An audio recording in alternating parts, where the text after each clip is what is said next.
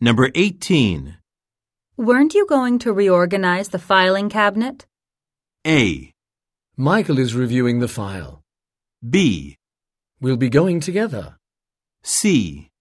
I was just about to.